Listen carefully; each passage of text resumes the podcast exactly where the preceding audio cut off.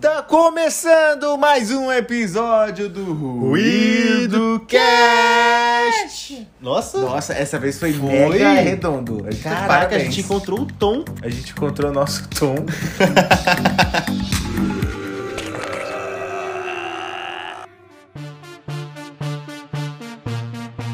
Ah, e esse episódio, Henrique, é um episódio muito especial, que é com o nosso amigo Kelvin, Kelvin Ribeiro. Ribeiro. Quem é o Nossa. Kelvin Ribeiro? Kelvin Ribeiro, cara, é um cara com muitas habilidades legais. É multidisciplinar que ele, se fala, né? multidisciplinar, é, ele é um cara que é produtor de eventos, Perfeito. né? Ele. Já vamos falar sobre isso. Vamos. Ele, ele- a gente fala bastante isso no episódio, então você vai ver um pequeno resumo do que a gente falou nesse episódio pra você escutar ele completo até o final e com calma, escutando aí no teu fone de ouvido. Lavando uma louça, é, correndo na pista, levando o cachorro pra fazer cocô. pegando o busão.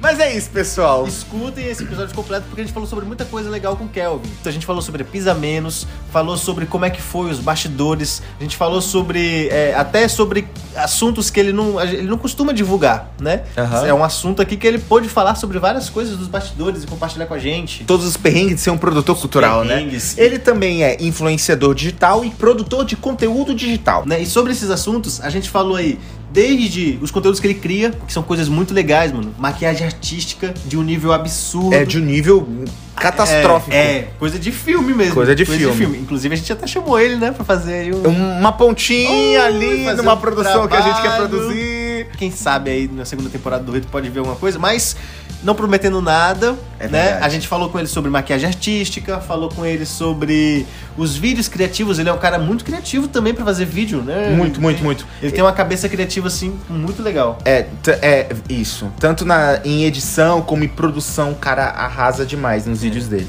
E a gente falou sobre tudo isso, né? Desde os perrengues da, da Pisa Menos, desde do, do, do antes, depois como é que é, Isso. o que, que ele planeja, projetos. Projetos O que- futuros, é, né? Como é que ele vai fazer? Se vocês gostam das festas que o Kevin participa da organização, né, junto com o Ralph, que ele também fala sobre isso, sobre esse, essa parceria, vocês vão conhecer quais são os projetos futuros, o que, é que eles pensam em fazer daqui pra frente. Verdade. Sobre- Ah, a gente falou sobre inspirações dele para os vídeos, É. sobre todo o processo criativo, como que ele faz a construção do vídeo, como que é o resultado final do vídeo. Sim. Se você tem interesse também. de aprender, ouve que tu vai aprender. Ele é um cara que gosta muito de marketing. Demais. É, a gente falou Demais. sobre isso também. Ele, a, pra quem gosta aí, pra quem é da arte, pra quem, que, quem quer lançar algum projeto, marketing é importantíssimo. Tem umas sacadas que ele traz muito legal. É, a gente o, conversou. o Kelvin é um case É, de sucesso é um disso. case de sucesso. Tudo que ele toca Ele explode, né? Explode. Trouxe ele é um evento bom. gigantesco. Ele é. Quando ele fazia, né? Porque ele deu uma parada, mas as maquiagens artísticas estourava a nível nacional. É pegava verdade. um alcance absurdo. Ele prevê umas paradas muito boas, né? Ele tem, É. tem uma boa sacada. Mas é isso, pessoal. Que vale a gente lembrar também que isso aqui é um projeto. É verdade. O Ruído, essa primeira temporada de 20 episódios, né, gravada exclusivamente em áudio, a gente é um projeto contemplado na Lei Aldir Blanc, né, Lei número 14.017, de 29 de junho de 2020, com patrocínio Governo Federal, Governo de Rondônia, Ministério do Turismo, Secretaria Especial da Cultura e Seja o Céu RO. Segunda edição Marechal Rondon Prêmio de Produção Literária, Fonográfica e Digital para difusão de expressões culturais. É sobre isso e tá tudo bem. É mesmo. Eita, bocejou. Bocejei, Será tô que com o ouvinte vai bocejar também? Não sei. Ai, boa pergunta. Se você bocejou aqui, mande uma mensagem pra gente. Agora vai ouvir seu episódio. o quê? O quê? O quê? Vamos Ai, calma aproveitar aí. que esse episódio aqui a gente tem o Kelvin. Vamos lançar aquela estratégia de marketing. Kelvin. Olha aí, Tira ó. uma foto ouvindo o podcast, ou então poste no seu Instagram só um print da tela. Que a marque gente- a gente, que a gente, vai vai repostar. repostar. É uma vai te mandar promessa. mensagem, vai mandar foto nossa sorrindo pra você. Eu tô aumentando aqui pra É, galera é, ficar- se sentir motivada. Então é isso, pessoal. Bom episódio. Eu vou vou mandar uma foto sorrindo também. Então tá bom. Bom episódio, pessoal. Fiquem agora Kelvin Ribeiro.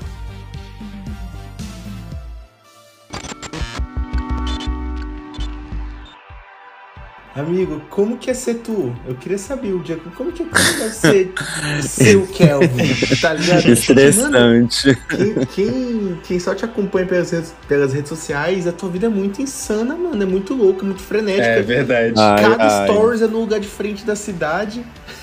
Ixi, isso porque não dá pra postar tudo, né? Porque Meu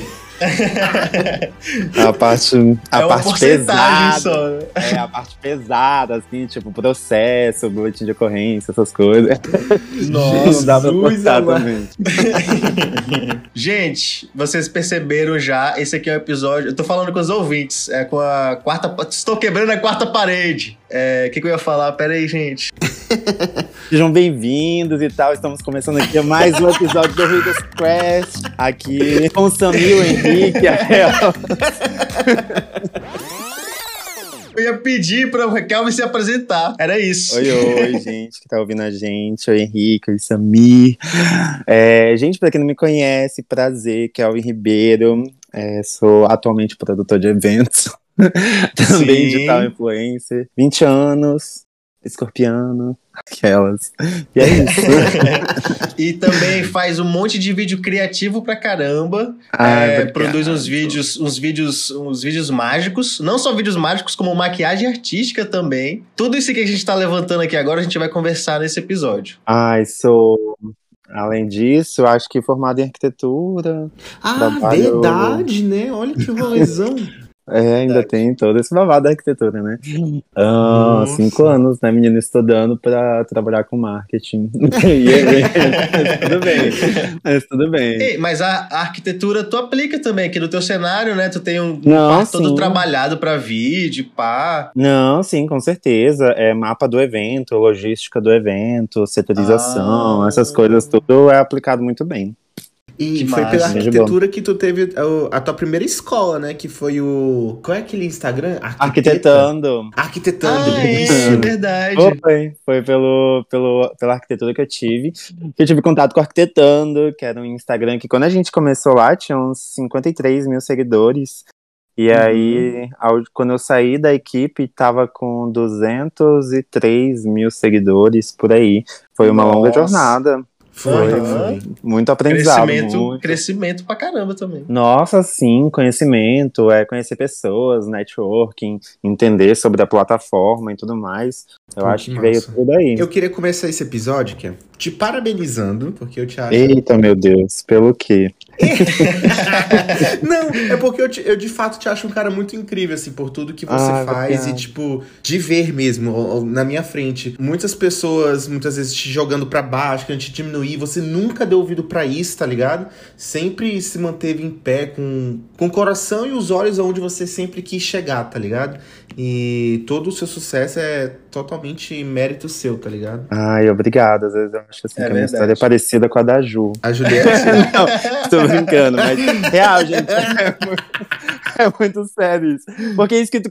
Inclusive, muito obrigado. Muito obrigado pela admira... admiração. É bem Não, recíproca. É 100%, dos dois. É, dos dois. É verdade. Dois. Agora, é bem real isso. Tipo, é, trabalhar com festas, com eventos, com mídias sociais. Acho que quando a gente tá numa posição assim que várias pessoas acompanham, né? A gente tende, assim, a atrair muita gente que queira ver a gente caindo, né? É, sendo prejudicado ou jogando a gente para baixo, isso é bem real, uhum. acontece muito, muito, muito, muito. Por isso que eu acho que o meu círculo assim de amizades, de eventos, coisas que eu faço, que eu saio, é bem restrito hoje. Eu tento me resguardar demais, porque é, é muito complicado saber hoje em dia em, em quem, quem, confiar, né? em quem confiar. É bem complicado mesmo. Uhum. Por exemplo, eu vejo vocês dois, vocês tão, dois estão juntos, tem um relacionamento aí há anos, né? E eu acho que hoje em dia, tipo, se fosse para para ter uma química com outra pessoa seria muito complicado, porque eu acho que vocês já trabalham muito bem juntos, é, né? Sim. E acho que hoje em dia é complicado, assim, encontrar pessoas, assim, que a gente possa confiar e trabalhar junto. Uhum. É bem real É isso. que até esse lance de confiança, trazendo até pro nosso lado, não é só uma questão de confiança do tipo, ah, eu confio no Henrique, o Henrique confia em mim, mas também confia no, no trabalho, no processo criativo, tem tipo... É... Todo é, é, verdade. É, é, muito difícil, velho. É muito difícil é. ter, bater essas químicas. E se, e se casa, né? Flui é. legal nesse sentido, né? Tipo, é. da criação em si. Que é difícil, né? Criar em conjunto. Muito difícil. É muito difícil. É. muito difícil. Tipo assim, às vezes tu pensa uma coisa e a outra pessoa vai lá e completa. Tipo, você vê que a química dos dois juntos. Eu vejo isso muito em mim no Ralph, né? Tem muita coisa que uhum. eu não tenho noção mas que ele agrega ao meu trabalho muita coisa que eu vejo que ele também não tem assim, percepção, e aí eu vou lá e agrego. Eu acho que a nossa química trabalhando juntos dá muito certo. Legal. E é difícil, assim, encontrar, assim, eu conheço outros produtores de eventos, mas que nunca bateu, assim, uma química de trabalho tão boa quanto bateu com ele. E graças, assim, a Deus, foi a primeira pessoa com quem eu trabalhei em eventos e a gente tá junto até hoje, já vai Pô, fazer 5, 6 anos. Ralph, pra quem não sabe, é seu sócio, né? Uhum. É meu sócio na Pisa Menos, dono da Pisa Menos, criador, idealizador e que já trabalha com festa há mais de 80 anos aí no mercado, né? é, vamos, vamos, começar a falar então da Pisa Menos, já que você tocou é, no nome. Eu ia até falar sobre isso. Mano, essa última festa explodiu tudo, hein? Foi, Meu acho Deus. que a maior festa, a gente pode dizer, de vocês. É, Meu Deus, ela e eu. Então, a, essa última e a do Réveillon ficaram pau a pau, assim, entre.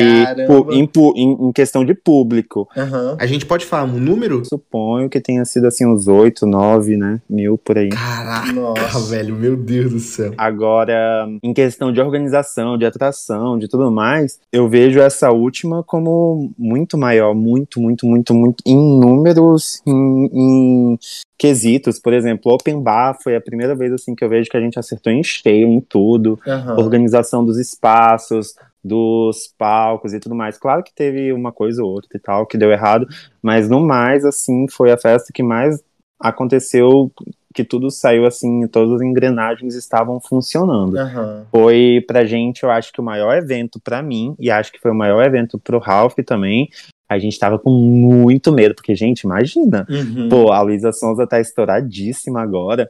E uhum. aí, trazer ela no, no momento que ela tá no auge da carreira, toda hora ela é trend topics lá do, do Twitter. E, uhum.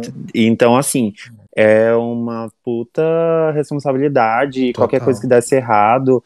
É, ia sair muito, é, cair muito pra cima da gente. Porque eu sempre tive para mim na, na, ideia, assim, gente, é um evento da Luísa Sonza.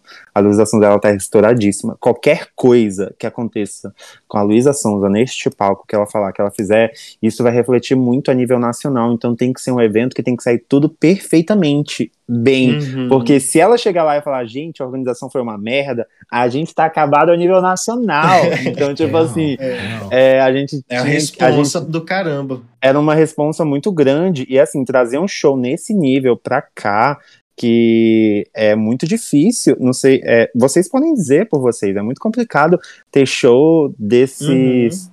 nesses ritmos pra cá, né, de pop e tal é, funk. É muito raro ter esse tipo de show pra cá, porque é muito raro lotar esses eventos. E aí é muito, eu acho que é muito complicado para os produtores arriscarem a trazer. E a uhum. gente entrou no escuro, né? E ainda bem que deu muito certo, assim. Então, é, a, a produção do evento foi muito complicada. Teve Nossa, muita imagina. coisa, tinha muita coisa para fazer. O marketing tinha que ser surreal. A organização e do evento foi tinha que ser surreal. surreal. E foi surreal é, mesmo. Né? Eu tinha um dia que eu ia no meu trabalho e ninguém falava sobre isso. É, é... todo santo dia o pessoal fala sobre isso. É verdade. que mesmo que eu não visse, mesmo que eu não visse diretamente a publicação ou que foi lançado, eu ficava sabendo porque era falado. Eu também.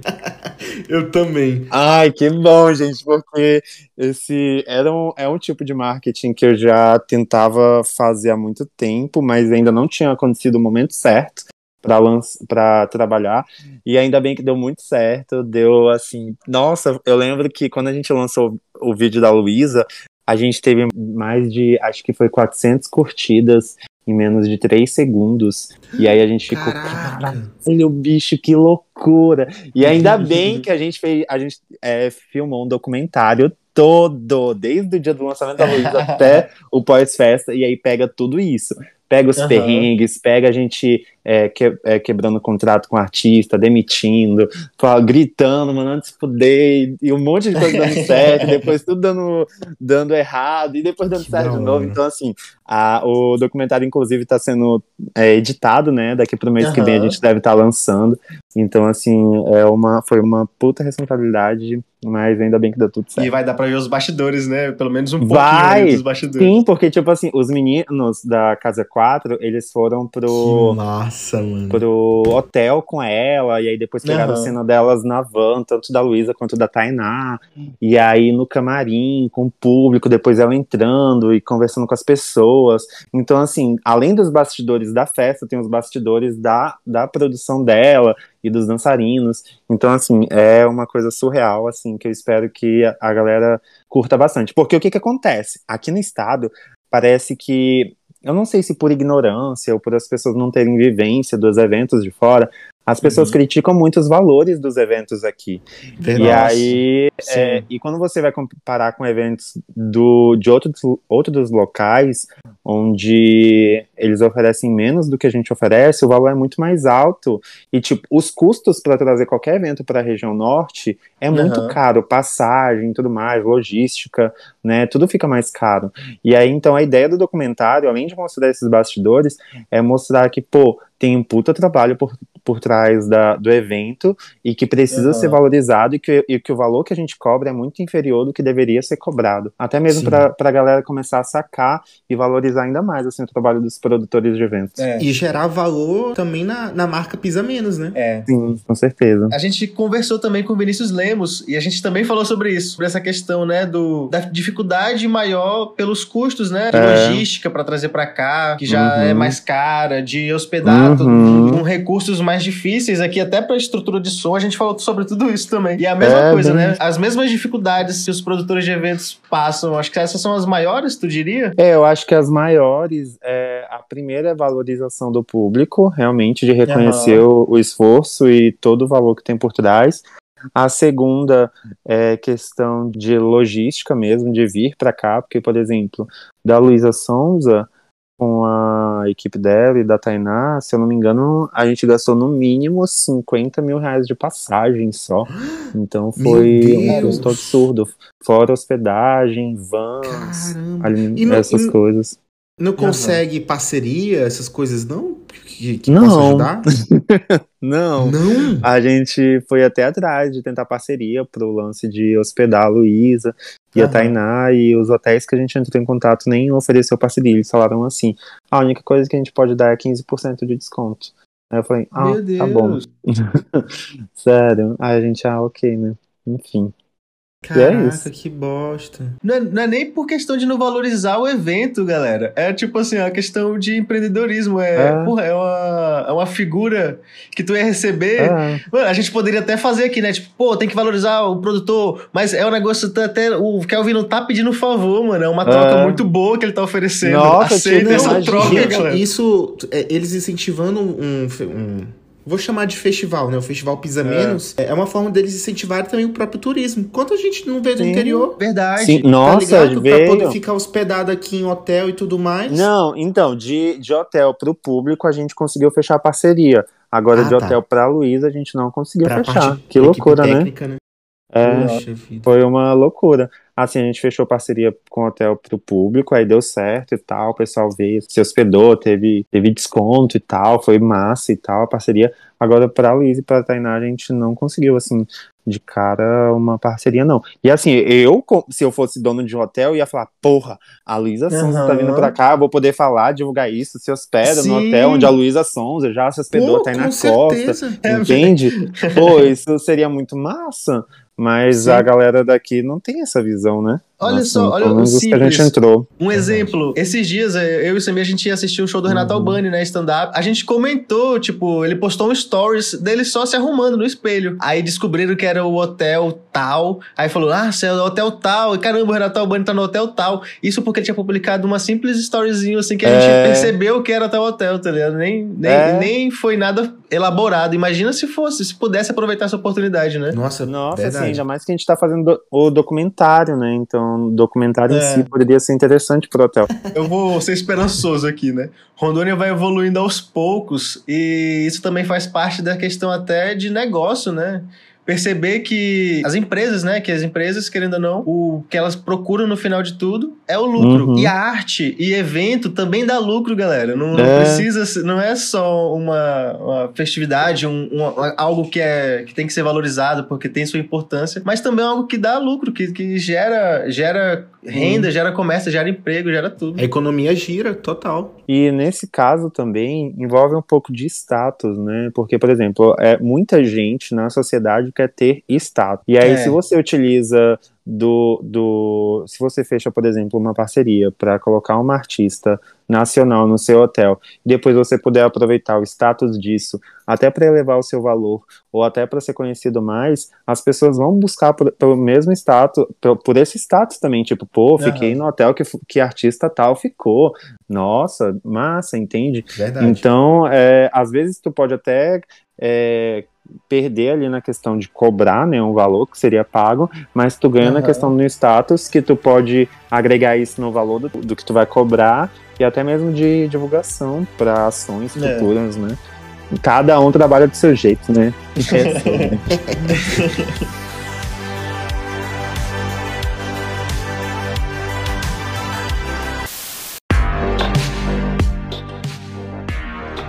Ô, Kevin, a gente tava falando. Eu comentei, né, que é Festival Pisa Menos. Eu li isso em algum lugar. Eu não sei se foi alguma arte de divulgação, alguma coisa assim. A Pisa Menos deixou de ser uma festa agora virou um festival? Houve não. essa transição? Então, o que rolou?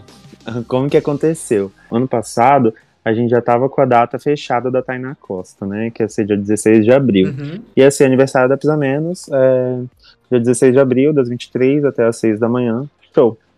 Aí beleza, aí quando foi em janeiro, aí fizeram uma proposta pra gente de trazer a Luísa Sonza. A gente já queria muito, só que a gente ainda não tinha visto data. E aí a única data que ela tinha livre era 16 de abril.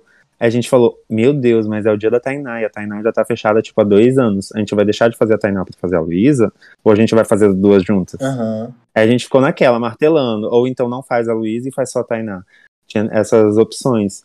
A gente, não, é, se for fazer a Luísa e a Tainá, a gente aumenta o tempo de festa e lança como festival. Já que vai ser aniversário, a gente faz uma coisa é, diferenciada, né? Que aí realmente vira uma, um festival pisamentos, mas Caraca, porque é aniversário. E aí toda vez que for aniversário, a gente lança como festival. Mas as outras festas do ano a gente lança como festa normal. E aí foi isso que a gente decidiu. Aí a gente fechou, bateu o martelo e decidiu fazer Luísa Sonza até na Costa, festival pisamentos, 10 horas de duração. Ah, a ideia Cara, pro ano que vem é talvez ter dois dias de festa, né?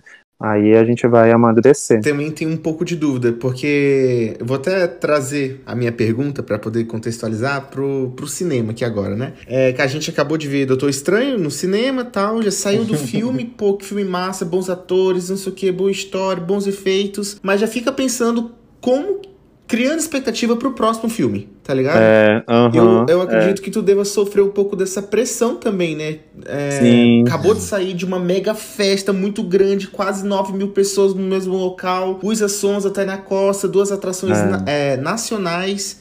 E a próxima? A gente é. vai subir um mais. a, o público espera que, que suba mais um degrau, né? É, porque eu, é o que eu falo para todo mundo. Hoje o nosso maior inimigo somos nós mesmos. Porque, tipo, o pessoal não fica mais comparando a gente com outras festas, eles ficam comparando a gente com a edição passada. Uhum. Tipo, será que vai ser melhor do que a edição passada? É verdade. Será? Aí a gente fica tipo, hum, vamos ver. Tanto que por isso que a ideia esse ano é que cada festa da Pisa Menos tem um segmento diferente. Uhum. Essa foi um festival de quatro anos com duas atrações. Essa próxima que vai vir, que é a formação de quadrilha, vai ser uma coisa extremamente regional, extremamente festa junina.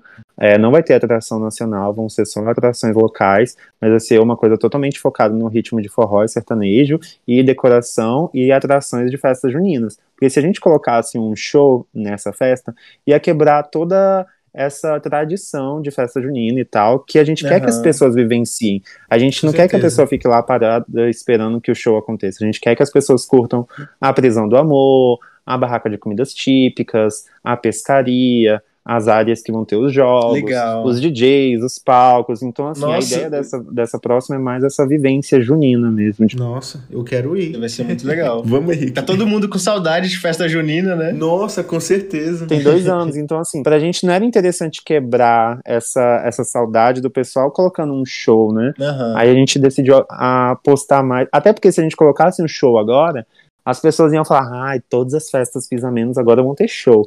E a nossa ideia não é ter show, assim, tem outras, outras prioridades, assim, de vivências, né, da festa. Uhum. Não só uhum. show. Como que começou a Pisa Menos? Ela foi.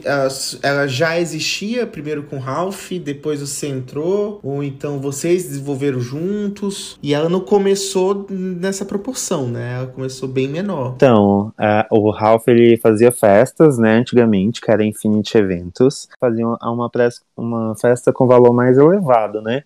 E aí o público também era menor, o público mais velho também, às vezes, que que frequentava. E é, a gente sempre comentou, ah, tenta fazer uma festa com valor mais é, acessível, uma coisa mais local, sem trazer atração, porque ele sempre colocava a atração de fora.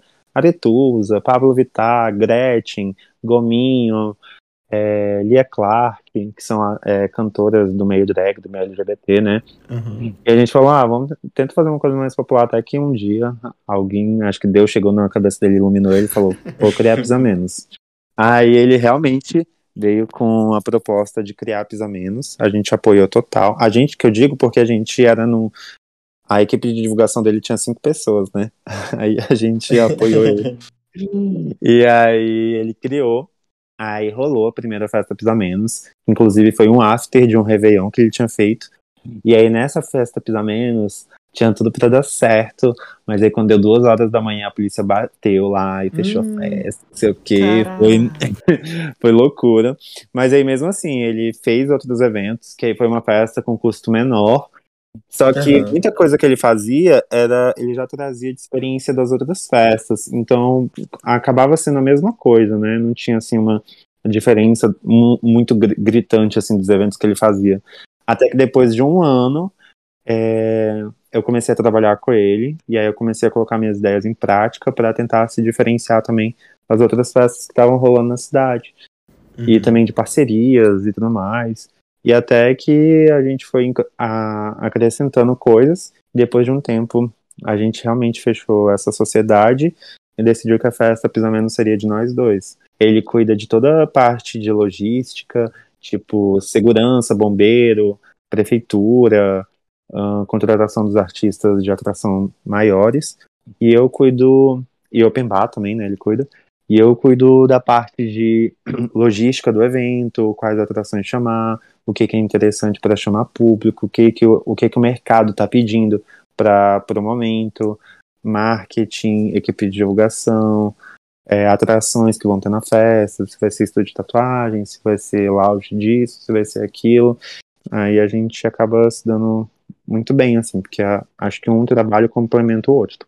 A gente, a gente briga todo dia, briga, mas dá certo. Faz parte. Faz e toda parte. essa organização dura quanto tempo, mais ou menos, assim, tipo, a preparação prévia de um festival? De um festival, não, de, de vamos usar a festa da Luísa Sonza. Desde quando que começou essa, essa conversa? Desde a preparação. Desde, é, a, é, porque esses primeiros eventos a gente já tava com uma pré-organização assim desde a da pandemia, né? Que tava parado e tal. Fazer festa é como se fosse uma receita de bolo. Cada evento tem a sua receita de como fazer. Hum. E a gente chegou num estado, num patamar, num, num momento que a gente já tem a nossa receita de como fazer evento.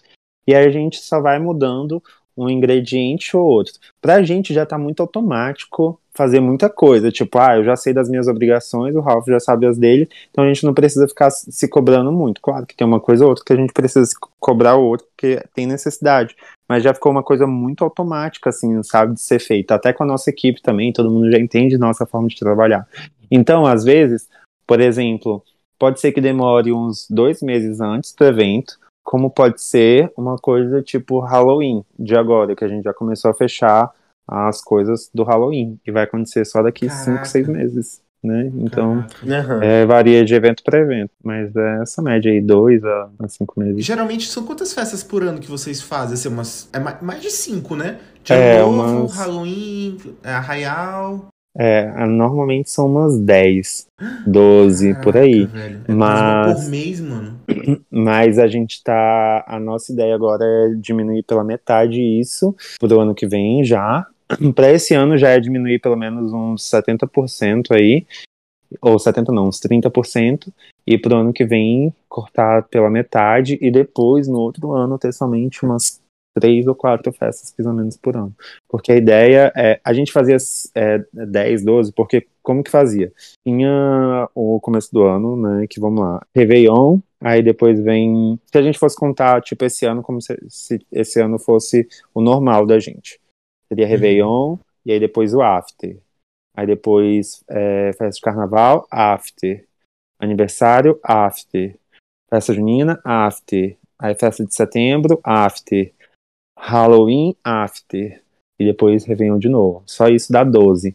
Aí a gente já decidiu cor cortar, assim, não fazer mais after, né? Uhum. Acho que a gente vai fazer só agora na festa junina, talvez, mas para as próximas a gente não vai trabalhar mais com after tentar uhum. diminuir o número de, de festas pisa menos para tentar fazer com que futuramente a gente trabalhe só com eventos sazonais, tipo Réveillon, Carnaval, Festa Junina Halloween. Então, esses quatro eventos que eu tenho interesse só de trabalhar no ano. Uhum. Pô, da hora. É um plano bem massa, assim, de, de percebe, né, que tem toda a sazonalidade, assim, que realmente se varia no calendário. Muito legal. Até mesmo para o pessoal sentir saudade e tal. É... Isso é uma coisa que acontece, tipo, sempre. Senão, o pessoal fica, ah, teve festa há um mês atrás, por que, que eu vou esse mês? Pois é, perde né? um pouco do Saudade, valor, né? né? É a saudade. Saudadezinha gostosa, assim. A expectativa é legal. Sim. Aí a gente tá nessa de começar a diminuir a quantidade de festas.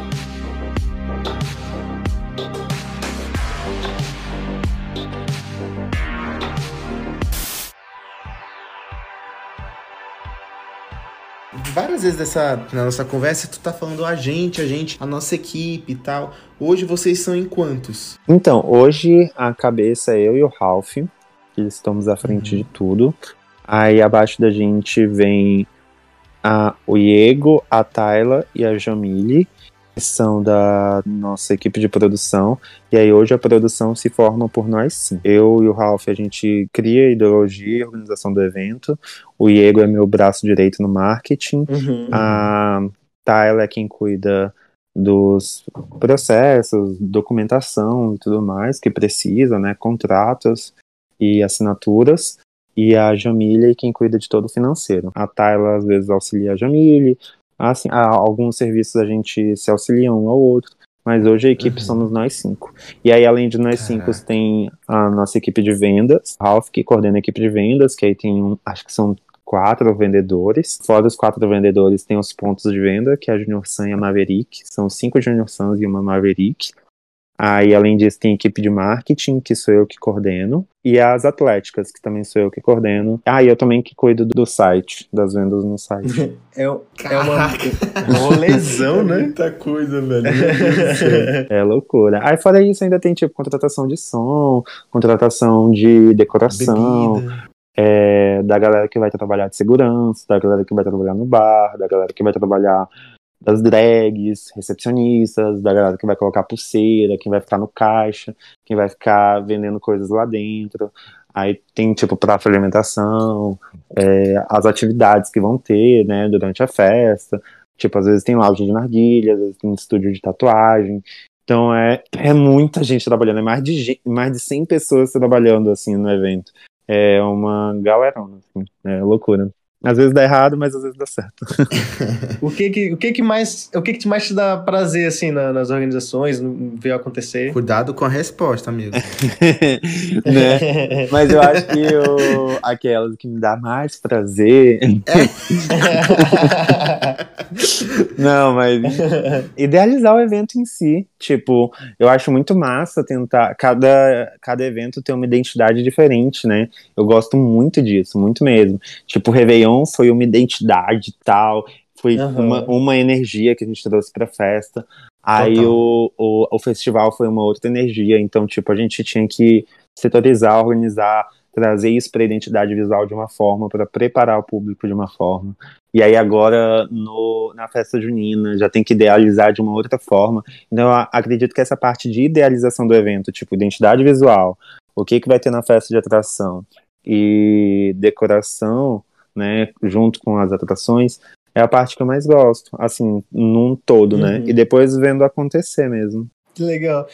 Tem, tem um pouco da arquitetura aí, né? No, nessa parte tem, que tu falou. Tem, tipo, logística, tem tipo, muito, de, onde, verdade, de, né? de, de, onde vai ficar o palco, de tipo. É, a gente tem que colocar o lounge de narguilha aqui, porque se colocar aqui nesse lugar não dá.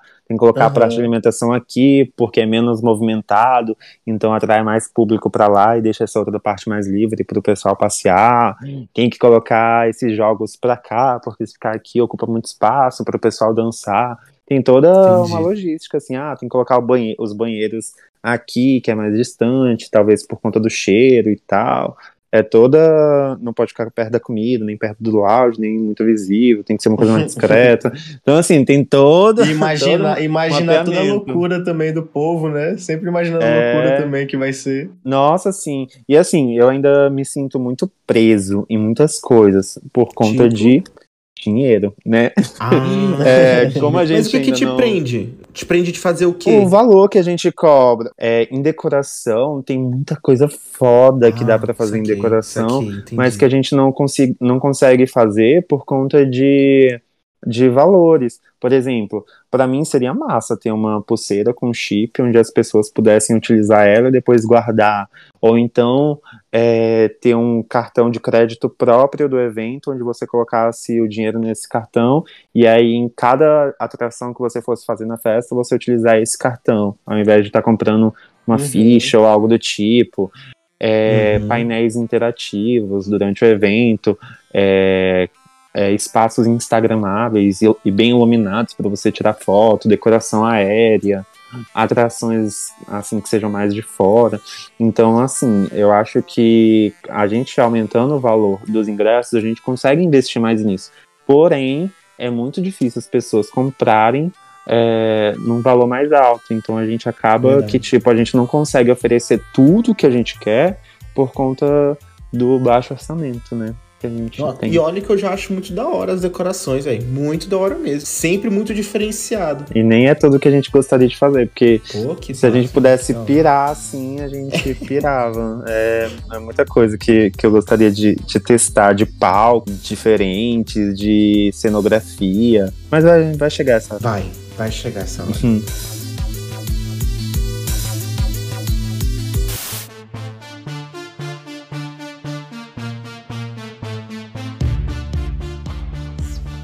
Tudo que você tá ouvindo para poder o toque de três dicas de alguma coisa de Rondônia que você precisa conhecer. É isso aí. Para quem não conhece esse quadro ainda, veio aqui por causa do Kelvin, a gente sempre traz esse quadro nos episódios e a gente já trouxe três dicas de vários tipos de categoria de Rondônia. A gente já trouxe três dicas de artista da música, três dicas de artista da pintura, três dicas de artista de, de, de tananã, três dicas de lugares, três de... Aí a gente decidiu, não, vamos trazer três dicas de tudo. A gente quebrou o multiverso e agora a gente traz três dicas de todas as áreas. E a gente pensou aqui no universo da música ali, da eletrônica, né, de quem gosta de DJ, daquela experiência. O quadro de hoje é três dicas de pessoas da música eletrônica de Rondônia. Isso! Nossa, é. o nome ficou bem curto. Então ótimo, é do jeito que a gente gosta.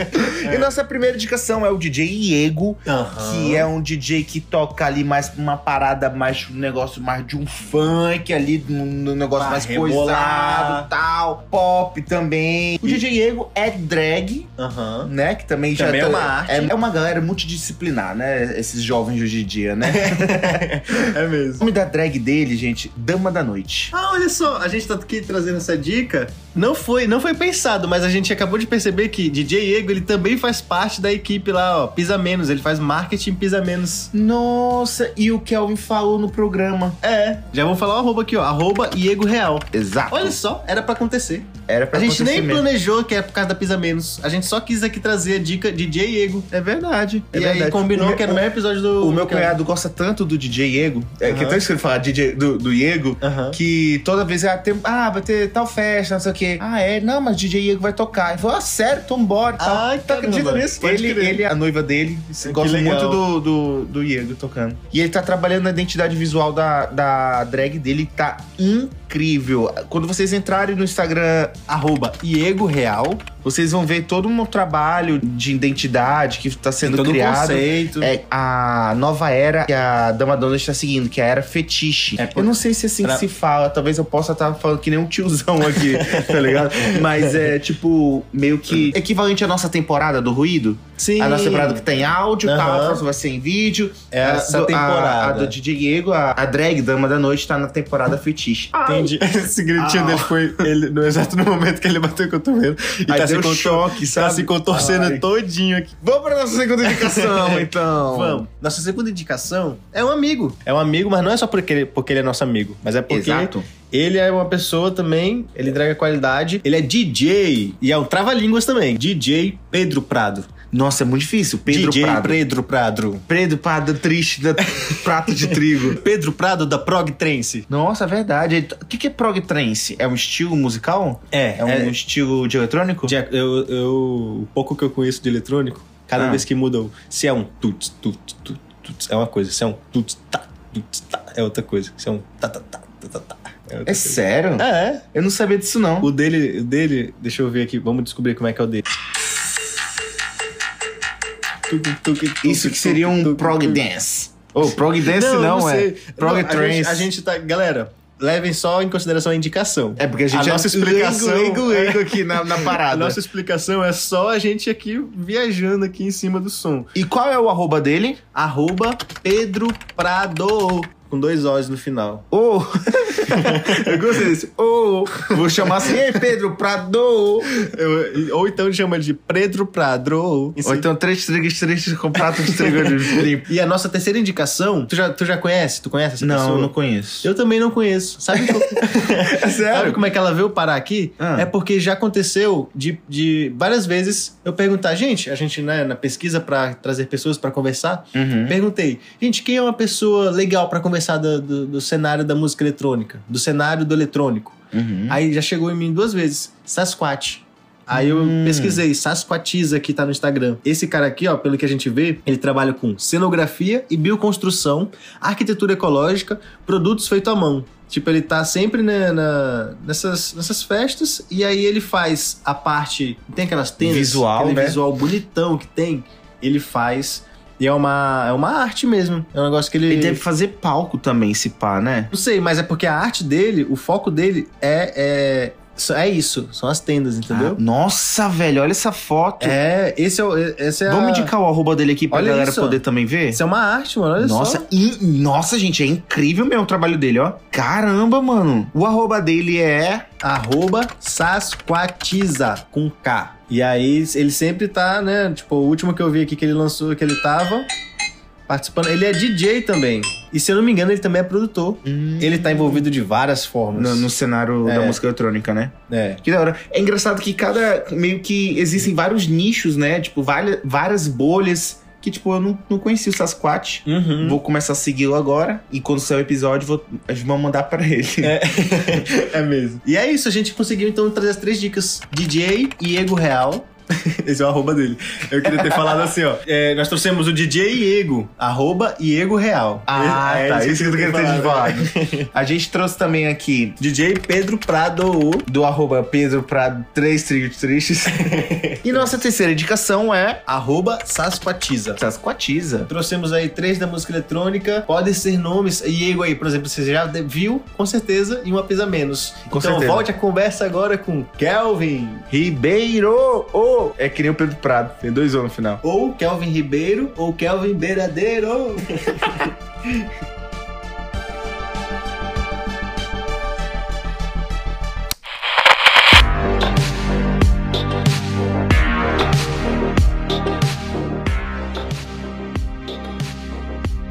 A Pisa Menos, não sei nem se é uma fofoca, eu só ouvi dizer.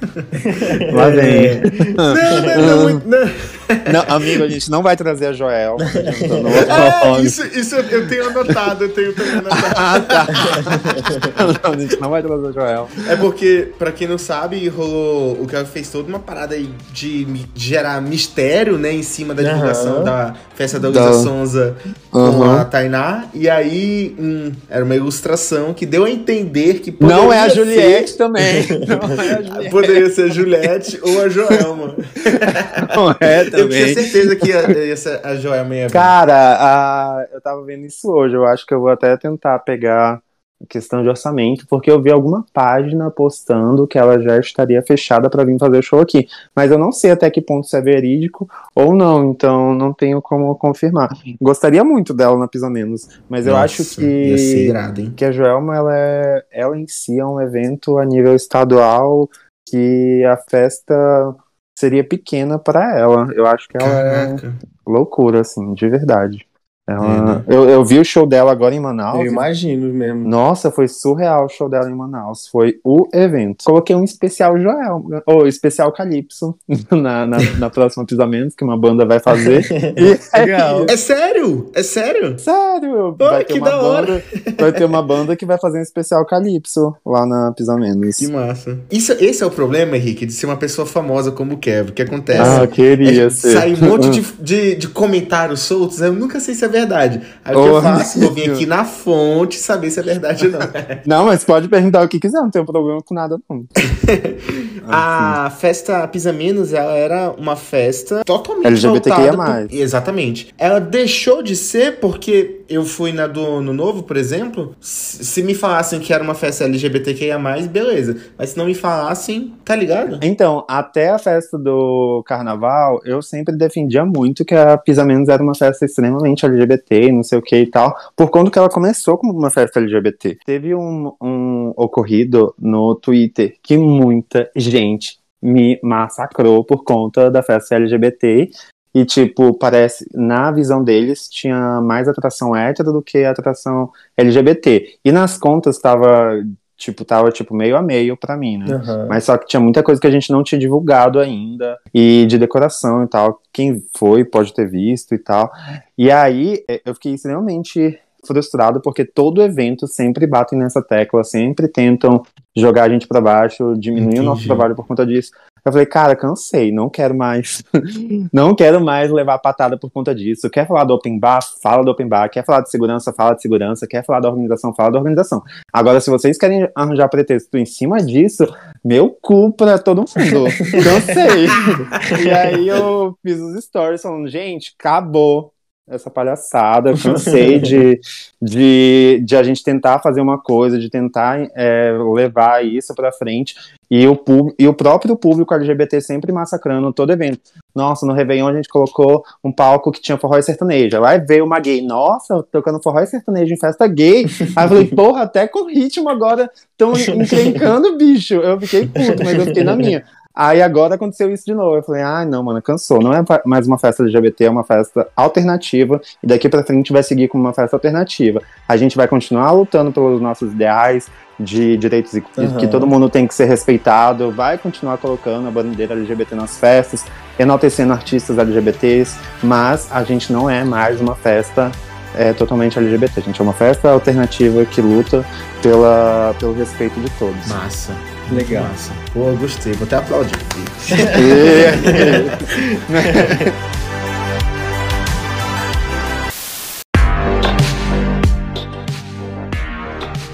que é curioso, você falou que foi massacrado né, no Twitter. E isso. Sempre, né? É bem, ah. bem recorrente, né?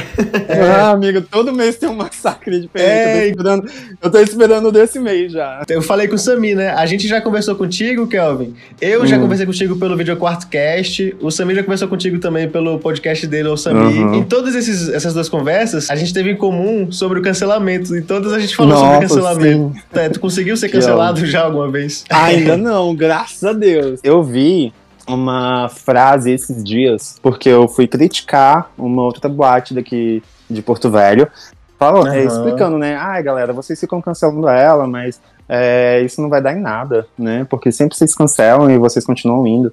E aí uma pessoa pegou e falou bem assim, Kelvin, eu acho que cancelamento sem boicote é somente uma divulgação gratuita. E eu falei, hum, realmente. Eu já tinha esse pensamento, mas não tinha ainda conseguido chegar nesta frase uhum. que realmente fez bastante sentido para mim. Todas as vezes que rolou alguma polêmica assim grande assim minha na internet e as pessoas caírem em cima de mim me criticando, eu ganhei muitos seguidores, uhum, apareceram uhum. novos contratos e eu fiquei mais conhecido. Então, assim, eu não tenho o que reclamar. É, é, pode me cancelar aí. Dia, eu acho que eu só vou ser cancelado no dia que eu bater num velho. Não sei. Aí, realmente, e depende do velho. Porque se for um velho que realmente muita gente não gosta, entende? Aí é capaz do pessoal ainda aplaudir. Mano, e tu, e tu, é um exemplo de, assim, muita gente poderia ficar retraída, né? Tipo, ai meu Deus, estão falando de mim e tal, não. Tu não, eu, tu vai pra cima mesmo, né? Tu é... não, não, não, se deixa bater, porque muitas vezes o cancelamento funciona porque realmente a pessoa se intimida, né? E tu não, Nossa, tu sim. realmente, não, vai pro diálogo, vai pra cima, não, não, não, abaixa a cabeça, né? Isso é muito é, legal. É, é porque eu acho que se eu, se eu abaixar a cabeça o pessoal vai tentar acabar cada vez mais comigo e tentar me prejudicar. Então eu falo, ah, gente, eu tento fazer piada uhum. das situações e tentar levar na, na, boa. Tem, que, tem vezes, assim, que é coisa tão besta que eu nem perco meu tempo é, falando sobre ou respondendo sobre, é, porque eu acho tão desnecessário, assim, que eu vejo que a pessoa fez aquilo justamente para tentar me prejudicar. Por exemplo, semana passada, retrasada, é, teve um rapaz, né, que tentou me cancelar no podcast, falou que me cancelava e tal. E aí, tipo, eu acho que ele teve um podcast de uma, duas horas lá conversando. E aí, eu não sei se teve outras partes que foram cortadas do podcast uhum. e postaram na página, mas eu sei que essa foi a parte que eles cortaram, foi a parte que eles estavam me cancelando e postaram isso nas redes sociais. Caramba. E assim, tipo, eu acho que tinha mais de uma hora ali para eles cortarem do podcast para enaltecer o garoto e tal. E aí a galera uhum. corta justamente a hora que ele tava me cancelando. Aí eu falei, pô, gente, é Caramba. nítido que isso daí era para tentar ter um engajamento, tentar ver se eu ia responder sobre. Aí eu falei, ah, nem, nem vou me dar o trabalho, não. Vou ficar na minha. Conversando com o Sami, a gente tinha. Eu falei, né? Foi bem na época do cancelamento do Beiradeiro também. Aí uhum. eu mostrei pra ele, olha aqui, Sami, que legal. Aí tu tava compartilhando um tweet teu. E tava lá, Kelvin, beiradeiro. É, é, eu tenho que. Assim, é, eu, eu falei, né? Tipo, pô, que massa, olha aqui, ó. Ele poderia estar, tá, tipo assim, ai meu Deus, não sei o quê. Não, ele foi, adotou, adotou e Adotei, vestiu, é. né? É, o lance do, do beiradeiro. Antes, vamos só contextualizar uhum. o que foi um vídeo, né? Que está você, Luísa Sonza, que viralizou uhum. aqui na nossa cidade que é você falando pra Luísa é, gírias, né? E ela tentando adivinhar o que, se, o que significava. Aí uhum. uma dessas palavras, uma dessas gírias foi beradeiro. Uhum. Nem gira, né? É uma expressão popular. Aí sim, aí eu falei como era usada a expressão popularmente, e ela falou, e ela tentou falar de uma outra forma que também é utilizado. Uhum. Mas como a gente estava falando sobre expressão popular, sobre gíria, eu falei que ela estava errada no, na forma como ela se referiu. Eu perguntei, acho que cinco palavras para elas. Uma delas foi Noia Dance, que é uma, uhum. um estilo musical que surgiu aqui, né, na cidade e que merece ser enaltecido. Com certeza. E aí, mas aí a única parte que cortaram foi essa parte aí. E aí existem duas palavras. Existe beiradeiro e existe beiradeiro, né? Para mim, o lance de existir essas duas palavras, o lance de existir essas duas formas de falar, tava super correto. Tipo, ah, usar essa palavra como gíria, como expressão popular, não tem nada demais. E usar essa outra palavra como forma de. Como é que se diz? Chacota? Não, é quando você gosta muito do local de onde você mora, orgulho, quando é orgulho. a outra palavra, né? A, o significado dela é de você ter orgulho de ser daqui, de Porto Velho, de Rondônia e tal, e ter, das, a, ter as suas raízes. Então, para mim, não tinha, assim, atrito, né, diretamente. E aí, depois disso, vieram me falar que, na verdade, existe a palavra, mas que as pessoas estavam ressignificando o a forma de se utilizar ela, porque era ser utilizado de uma forma pejorativa uhum. Para é, diminuir pessoas que vieram né, para cá e que se vestiam de uma forma é, inferior, algo do tipo. Estava tendo essa ressignificação para pessoas que eram daqui, tinham suas raízes, que tinham orgulho de ser daqui. Nisso, é, o que, que aconteceu? Quando saiu esse vídeo. Primeiro, que eles postaram o vídeo do Fora Bolsonaro e no segundo dia postaram o vídeo do Verdadeiro. Ou seja, não contente com, com cancelamento, cancelamento entre aspas, do vídeo do Bolsonaro, ainda sofreu cancelamento na segunda do Verdadeiro, né? Eu vi e tal, toda a polêmica, fiquei na minha. E aí falei algumas coisas nos stories, fui bem tranquilo com relação a isso. Mas teve muita gente que, tipo, tomou aquilo de uma forma muito séria tipo, de me xingar, de me atingir, de ser homofóbico não é legal, não, e né? coisas do tipo. Então, tipo assim, era. Se fosse para rolar um debate sobre o assunto, que rolasse realmente uma discussão saudável em cima disso. Mas gente, tipo, chamando de burro, de idiota, de é, cafona, de viadinho e coisas do tipo. Então, assim, foi. Teve muito comentário muito, muito, muito, muito pesado. Uhum. É, por isso que aquele lance que eu falei de você, de boletim de ocorrência e tal, era também sobre isso. Uhum. Uhum. E aí eu fiquei muito na minha, porque é que eu tô acostumado com os outros cancelamentos já, né? E nos, outros, e nos outros também foram pesados. Teve um durante a pandemia que falaram até que queriam ver minha mãe morta, então assim. Nossa, caramba, que isso, velho. Então, assim, eu já tô mais tranquilo hoje em dia com relação a lidar com essas situações, né? É, fiquei na minha, fiz, fiz piada da situação. Uh, tiveram pessoas assim que são que têm uma certa visibilidade, que utilizaram do momento para se promover em cima de uma forma não saudável, para tentando tipo me diminuir. E aí foi isso. É, não tentei rebater, fiquei muito neutro, só teve umas duas ou três pessoas assim que eu rebati. Aí foi o suficiente inclusive para gerar muito mais polêmica, mas enfim. e aí eu vi que a coisa tomou uma proporção muito grande depois que eu vi que muita gente no, no Facebook estava falando sobre isso. No Instagram e no Twitter nem tanto assim, porque é um público mais jovem, né? No Facebook é um público mais velho, assim, mas eu vejo que no Facebook hoje em dia tudo é muito tóxico. Quando você entra ali, é muito tóxico você entrar no Facebook hoje em dia. Então as pessoas estão é, ali tentando realmente. No Twitter também, né? No Twitter também, mas no Nossa, Twitter... o Twitter pra mim dá muito gatilho. Não, no Twitter também. Mas no Twitter eu via que era um público mais jovem e com mais discernimento de falar, pô, é uma besteira isso, o pessoal tá fazendo confusão em cima disso. Então, assim, no Twitter e no Instagram foi bem mais tranquilo do que no Facebook. Como eu não tenho, não acesso muito Facebook, então para mim tanto faz. No Instagram eu cresci mil seguidores e no Twitter uma, eu nem vi muita gente falando sobre isso. Mas enfim, porque o que que acontece? O pessoal do Instagram e do, do Twitter, eles me acompanham. Eles sabem que toda a divulgação que eu faço no meu trabalho e no trabalho da Pisa Menos é um trabalho extremamente regional, onde eu enalteço as três caixas d'água, a Estrada de Ferro, o mercado cultural, é, o espaço alternativo. Se for ver no trabalho que a gente faz com a, com a Pisa Menos, no meu trabalho como influenciador, tem muito essa valorização regional daqui e que talvez outros influenciadores não tenham tanto.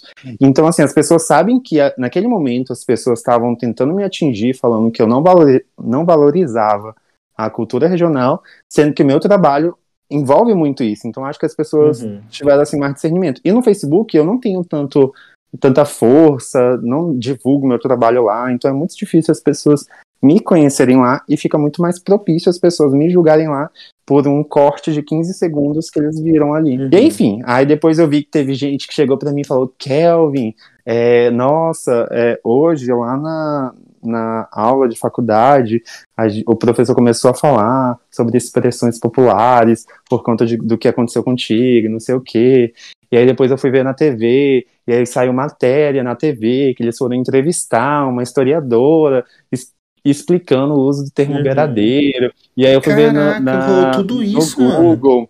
No Google tinha umas Caramba. três matérias falando sobre isso. Eu falei, caralho, bicho, meu Deus é loucura, saiu no, no Diário da Amazônia, no. Nossa, enfim. É, foi surreal, assim, eu não esperava que fosse dar tanta história, repercussão, né? repercussão uhum. e realmente, assim, deu uma repercussão muito grande e tal.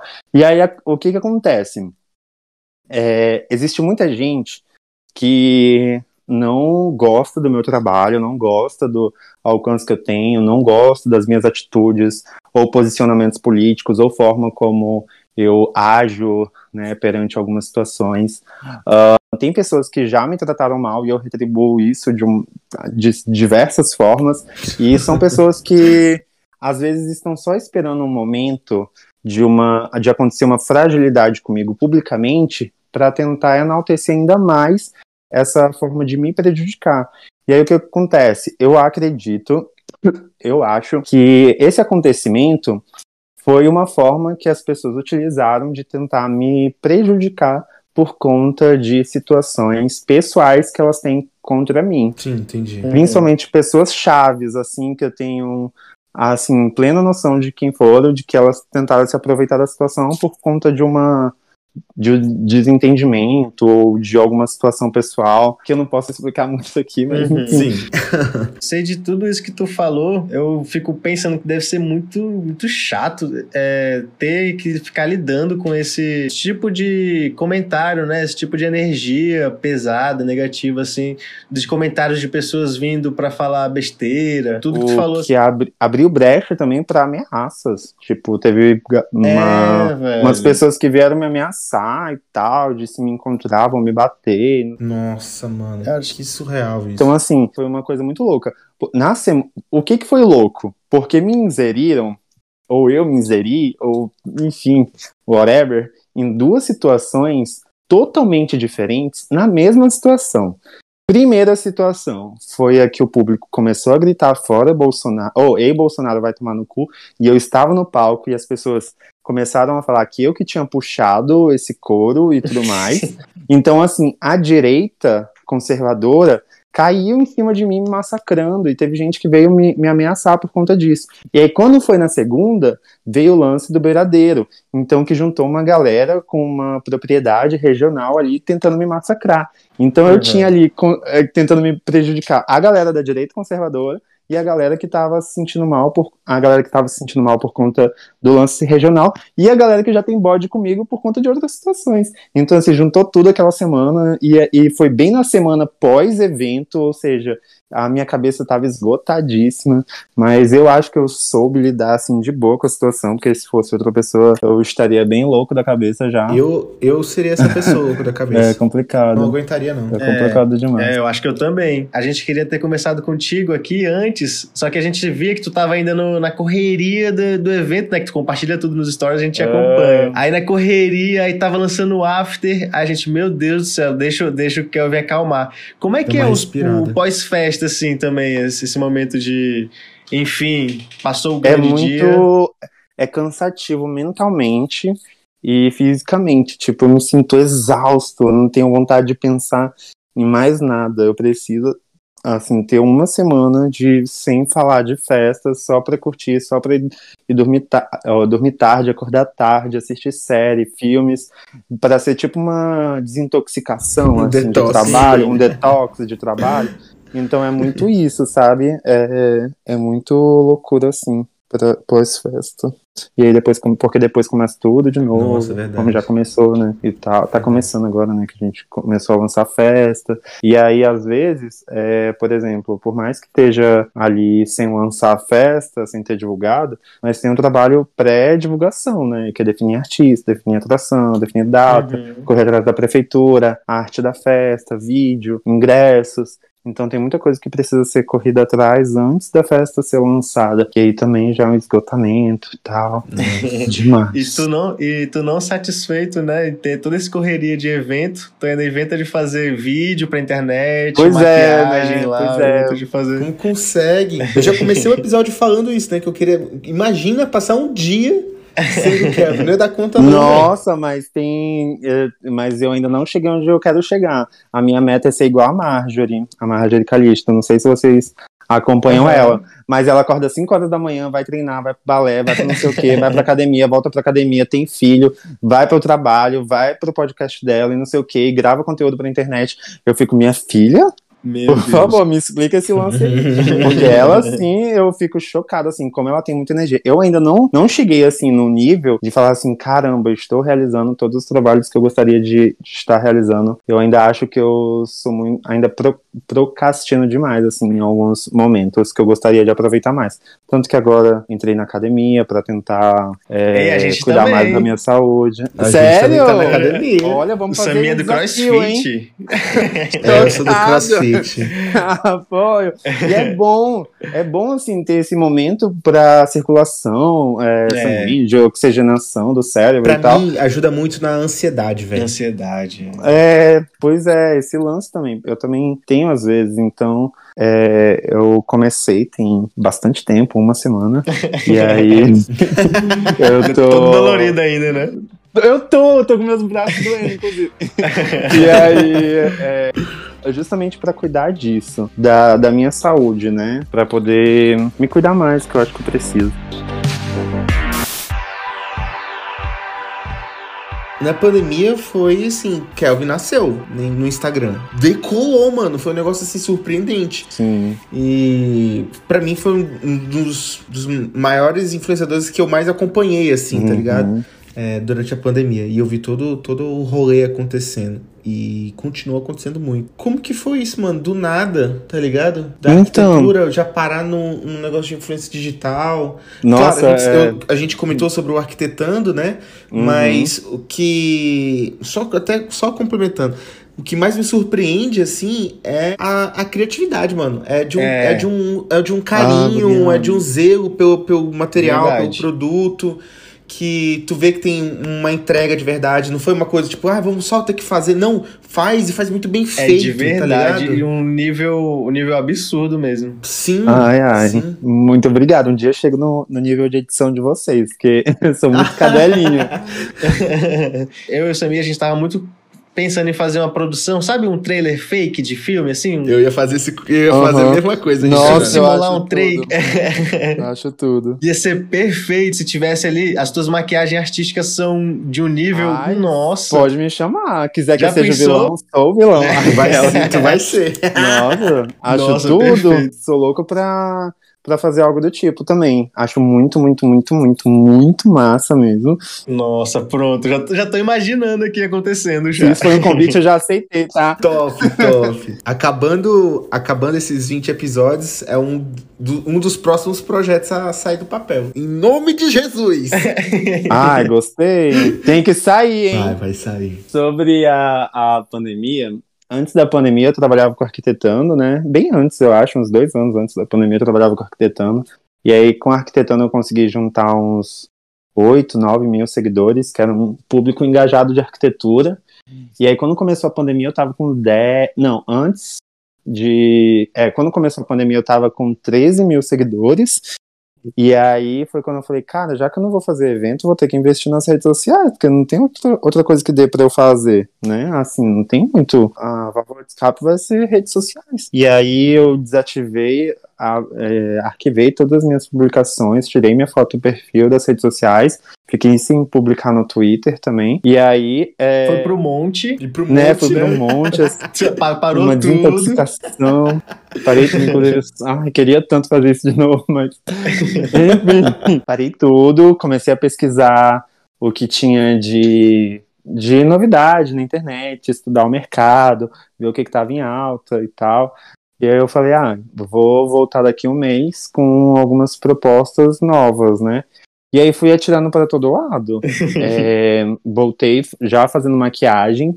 Aí fiz. Sim. Eu postava. É, de onde que veio? De onde que veio essa habilidade com a maquiagem? É por conta. Antigamente eu fazia. Drag, hum. né? É, antigamente eu fazia drag. A fúcsia. A fúcsia. Por conta da drag é, eu já tinha uma. É verdade, eu lembrei. Lembrei. É por conta da drag, eu já tinha uma certa assim, habilidade com maquiagem, né?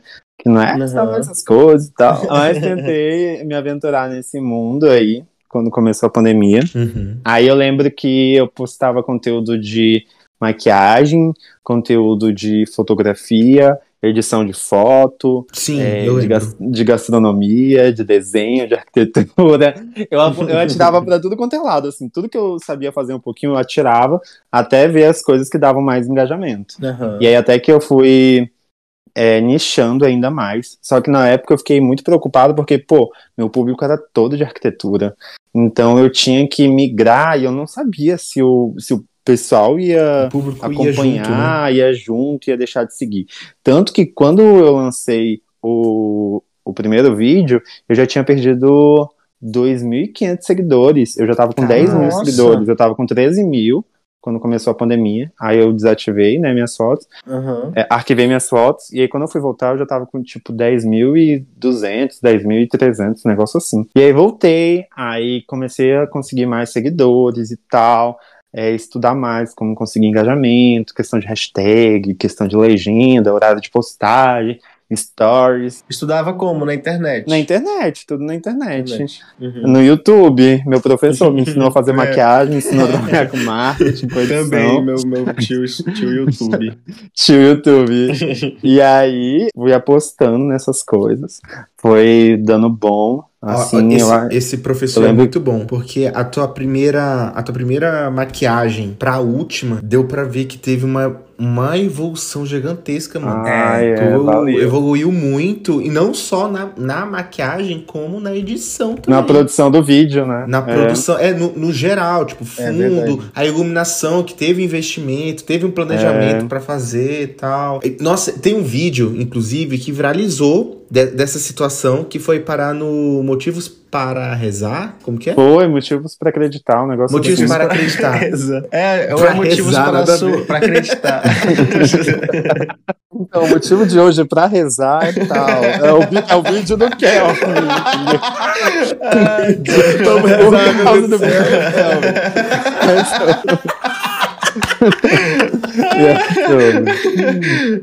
é, que é um vídeo seu, né? Fazendo a trend, lá, tá filmando, e tá tua mãe e tua irmã te ajudando. Cara, esse vídeo é muito bonito, velho. É muito foda ver, tipo, é, a tua família te apoiando nesse, nessa jornada. É, é verdade, eu lembrei disso. Eu vi também. Muito bonito mesmo. É, a, é, eles sempre me apoiaram na, durante a pandemia e tal a conseguir, porque a gente também não sabia se eventos ia voltar, se não ia. Então a minha irmã me ajudava muito nas, nas produções do vídeo, com ideias, edição e tal. É, ou segurar o celular, nem que fosse. Minha, minha mãe também sempre me ajudou bastante. Enfim, eu fui testando coisas novas, ainda bem que o público, a galera que me seguia, entrou na onda, é, né? conseguiu acompanhar e uma, um pessoal deixou de seguir, outros continu, é, seguiram até mais, engajaram ainda mais. Aí os vídeos começaram a engajar, engajar, engajar e foi dando certo. Até que eu consegui firmar com conteúdo de maquiagem e vídeos de edição, né? De transição. Uhum. Aí fiquei só nesses dois por um bom tempo, até que começou a voltar aos eventos. Eu falei, ok, agora eu vou ter que acrescentar eventos como um dos meus conteúdos, né? Uhum. E vamos lá de migrar o conteúdo de novo. E aí agora eu tô nessa parte de migrar também e ver como que eu vou fazer para tentar trazer para as minhas redes sociais a minha parte de produtor de eventos. Produtor Porque de eu, assim, eu não me vejo hoje como um criador de conteúdo, um digital influencer, como eu era há tipo há seis meses atrás, que estava fortemente uhum. ativo nas redes sociais mas eu estou estudando uma forma de voltar a fazer isso tão fervorosamente quanto eu fazia, só que dentro da minha atual realidade, que é a produção de eventos, que é o meu carro-chefe hoje, né? Que eu mais dedico trabalho. Legal. Espero que a galera migre junto. Mas até é. então, tudo que eu tô fazendo, assim, tipo os vídeos que eu postei sobre a Luísa Sons, sobre as festas e tal, tem dado muito certo. Então acho que a galera vai, vai curtir, sim.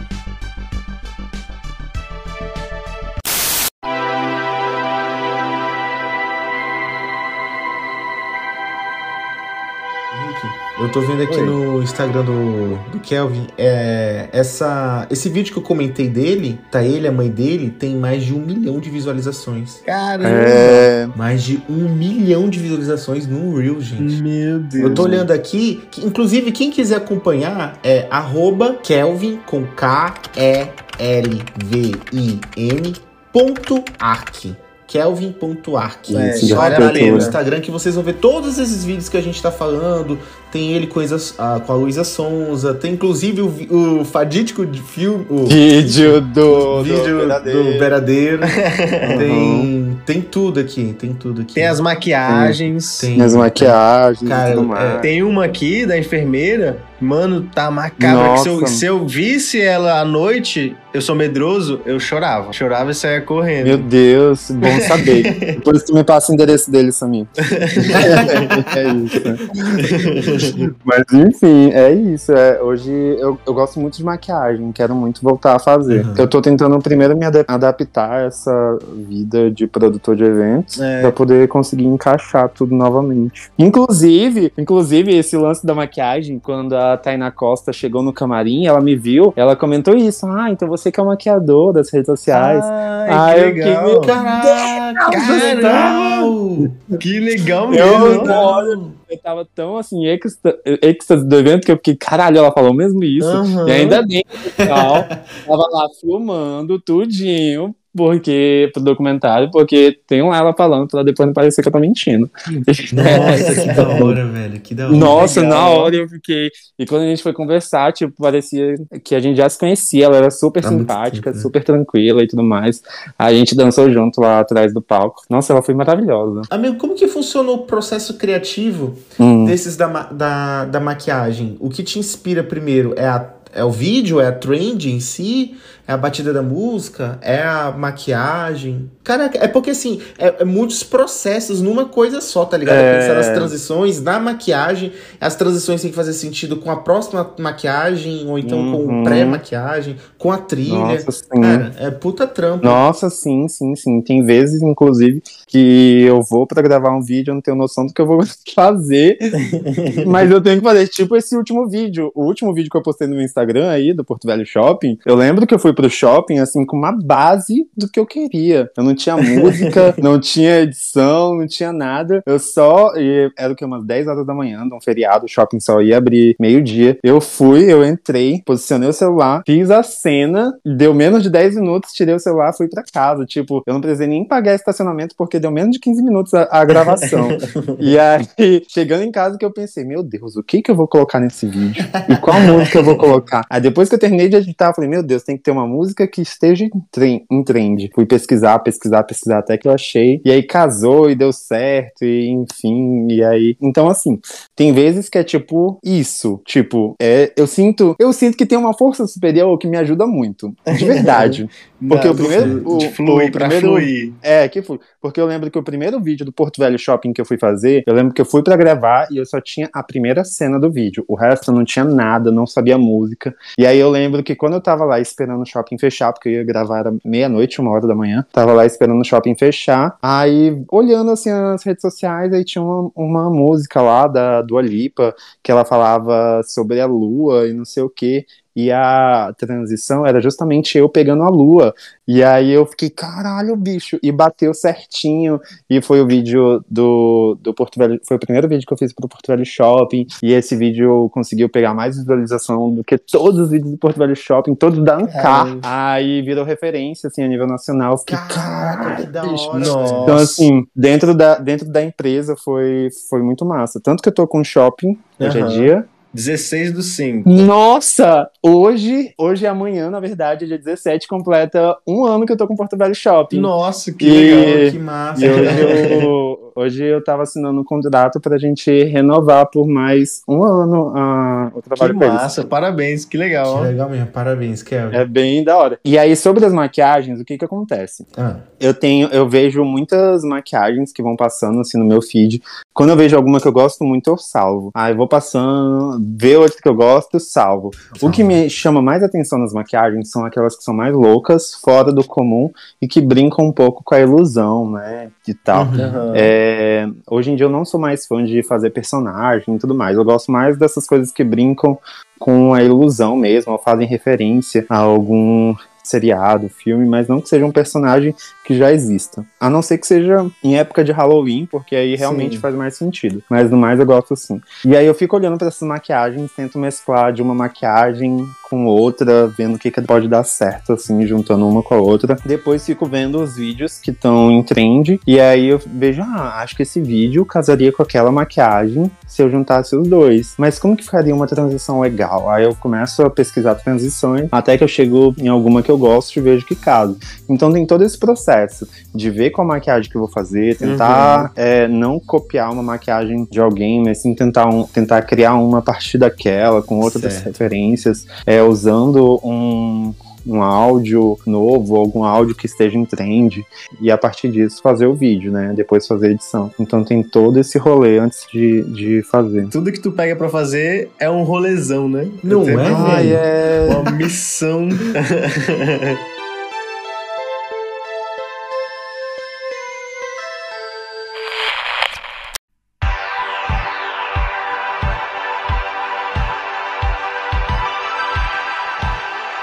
eu tive acesso ao teu Media Kit, uhum. né? Lá pela produtora que eu trabalhava. Uhum. A, a Crio Filmes. E aí tem, tem, tipo um. Vou chamar de cláusula, tem tipo um, uma observação no teu Media Kit que você não produz conteúdo para empresas, né? Uhum. Sem estar tá ligado à sua imagem, se você participar do vídeo. Uhum. É, você é uma figura bem adversa, né? Dentro do nosso estado conservador. Tô vendo aqui uhum. né, as parcerias que você tem, tipo, tem Porto Velho Shopping.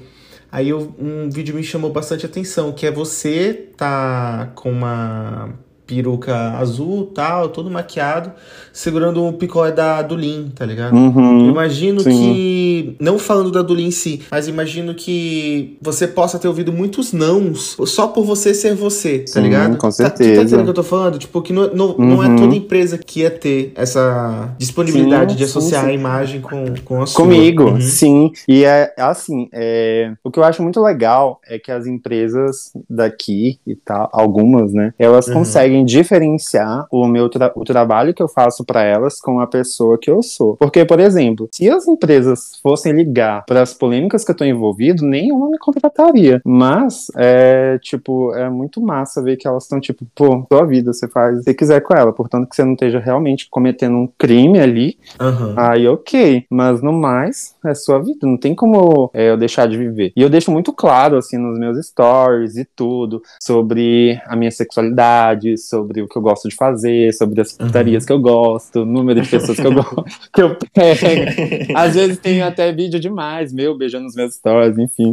Então, assim, eu não, eu não, não ligo muito para isso, para mim tanto faz. E aparentemente é, bem, as empresas que eu trabalho também não, não tem assim tanto. Eu acho que que elas sabem diferenciar, sabe? O, uhum. o trabalho que eu realizo para elas do que eu faço da minha vida. Isso é, isso é muito massa. Sabia que essa ideia de só produzir, né, envolvendo é, a sua criação, envolvendo você ali no meio, não só por trás da câmera, né? Poderia surgir uma proposta assim, mas na frente, é, me inspirou porque eu me percebi que eu gosto de estar nas produções, né? Tipo, eu gosto de estar fazendo parte, eu gosto de, de criar algo é, autoral, assim, e uhum. e estar participando daquilo ali, né? Eu acho que tem muito a ver com Sim. a criação também, ou, ou não? Sim, não, é, é, porque tipo, eu não consigo ver como que seria... Criando pra outra pessoa. É, como que seria, tipo, eu não vejo que teria a mesma essência, uhum. eu não vejo que teria o mesmo alcance. É, eu já tentei fazer alguns vídeos assim para amigos e tal, mas tipo, não era a mesma coisa. Então, tipo, às vezes a pessoa acha que ela vai lá no meu Instagram e vê, pô, o Kelvin fez esse vídeo, vídeo teve esse tanto de visualizações, mas eu queria contratar ele para fazer para minha empresa, mas comigo aparecendo, ou com outro digital influencer aparecendo, mas aí vai lá e eu faço, e aí acaba que não tem, tipo, o mesmo alcance, o mesmo retorno, não acontece da mesma coisa, uhum. porque às vezes, sei lá, a pessoa não, não vê que, que encaixa, não sei, né, mas aí eu, eu prefiro não me arriscar a fazer algo assim. Em modo geral, sabe quando é de verdade, né? É, e tipo, é, eu também não sei se eu teria que cobrar mais caro por eu não estar participando, ou mais barato, mas provavelmente eu teria que cobrar mais barato por conta de eu não estar em cena. E aí para mim já, já não é interessante, porque eu teria o mesmo trabalho de fazer, mas teria que cobrar menos. Então eu falei, ah, então é, me dá muito mais prazer estar é, trabalhando, estar em cena. E eu sei que, por exemplo, se eu tivesse pego todos os trabalhos que apareceram para eu fazer vídeo para os outros, onde eu não aparecesse, eu não conseguiria ter explorado tanto a minha imagem em cena para mostrar, uhum. né, o, o meu potencial. E também uhum. não ficaria uma coisa tipo, ah, aquilo ali é uma identidade do Kelvin. Ficaria uma coisa mais popular. Sempre tentei zelar muito por isso. E não tendo essas coisas, né, que tu gosta muito, não ia ter a vontade de fazer. Com certeza não ia ter a mesma é. qualidade, né? Porque conta é, muito essa vontade mesmo. de fazer, né? É, de. E, nossa, quando eu tô participando, me dá um gás da, de fazer aquilo dar muito certo, das pessoas olharem e falarem, meu Deus, como que ele fez isso? E quando eu não tô participando, eu não sinto assim tesão em estar tá fazendo aquilo. É uhum. só mais um vídeo aleatório. Por favor, se divulgue. A gente não é tão bombado como você, mas é. É verdade. mas a gente tem o nosso públicozinho aqui que é fiel vai te é seguir é, de volta. Aí. Ai, gente, ó, quem tiver aí, não estiver fazendo nada, é, entra lá no meu Instagram, kelvin.arc. É de arquitetura, tá? Assim, não trabalho como arquiteto, mas ainda tá lá esse nome. então segue lá, curte, me manda uma mensagem, fala assim, ei, Kelvin, te vi no Ruídos e tal, vi que tu tá solteiro e tal. Obrigadíssimo, só seguir lá. Também dê uma olhada aí nas publicações lá em tudo, no, nos destaques, tem muita coisa, muita coisa legal para acompanhar, para seguir. E qual é o arroba da Pisa Menos? arroba pisamenos.festa. É isso aí. Isso Quem estiver ouvindo isso, tira print, posta nos stories, marca o Samir, marca o isso. Henrique, me marca, isso. mostra lá que a gente compartilha. Nos seus meninos, eles vão compartilhar sim. E eu vou compartilhar também. A gente gosta de, de compartilhar, a gente gosta de ver. O Samir ficou felizão, né? Dia desse, a gente estava vendo stories aleatórios de um amigo nosso. É você nem, você nem é. ter recebido notificação, aí viu, ele tava ouvindo ruído lá. Olha, ó, tá vendo, gente? Oh!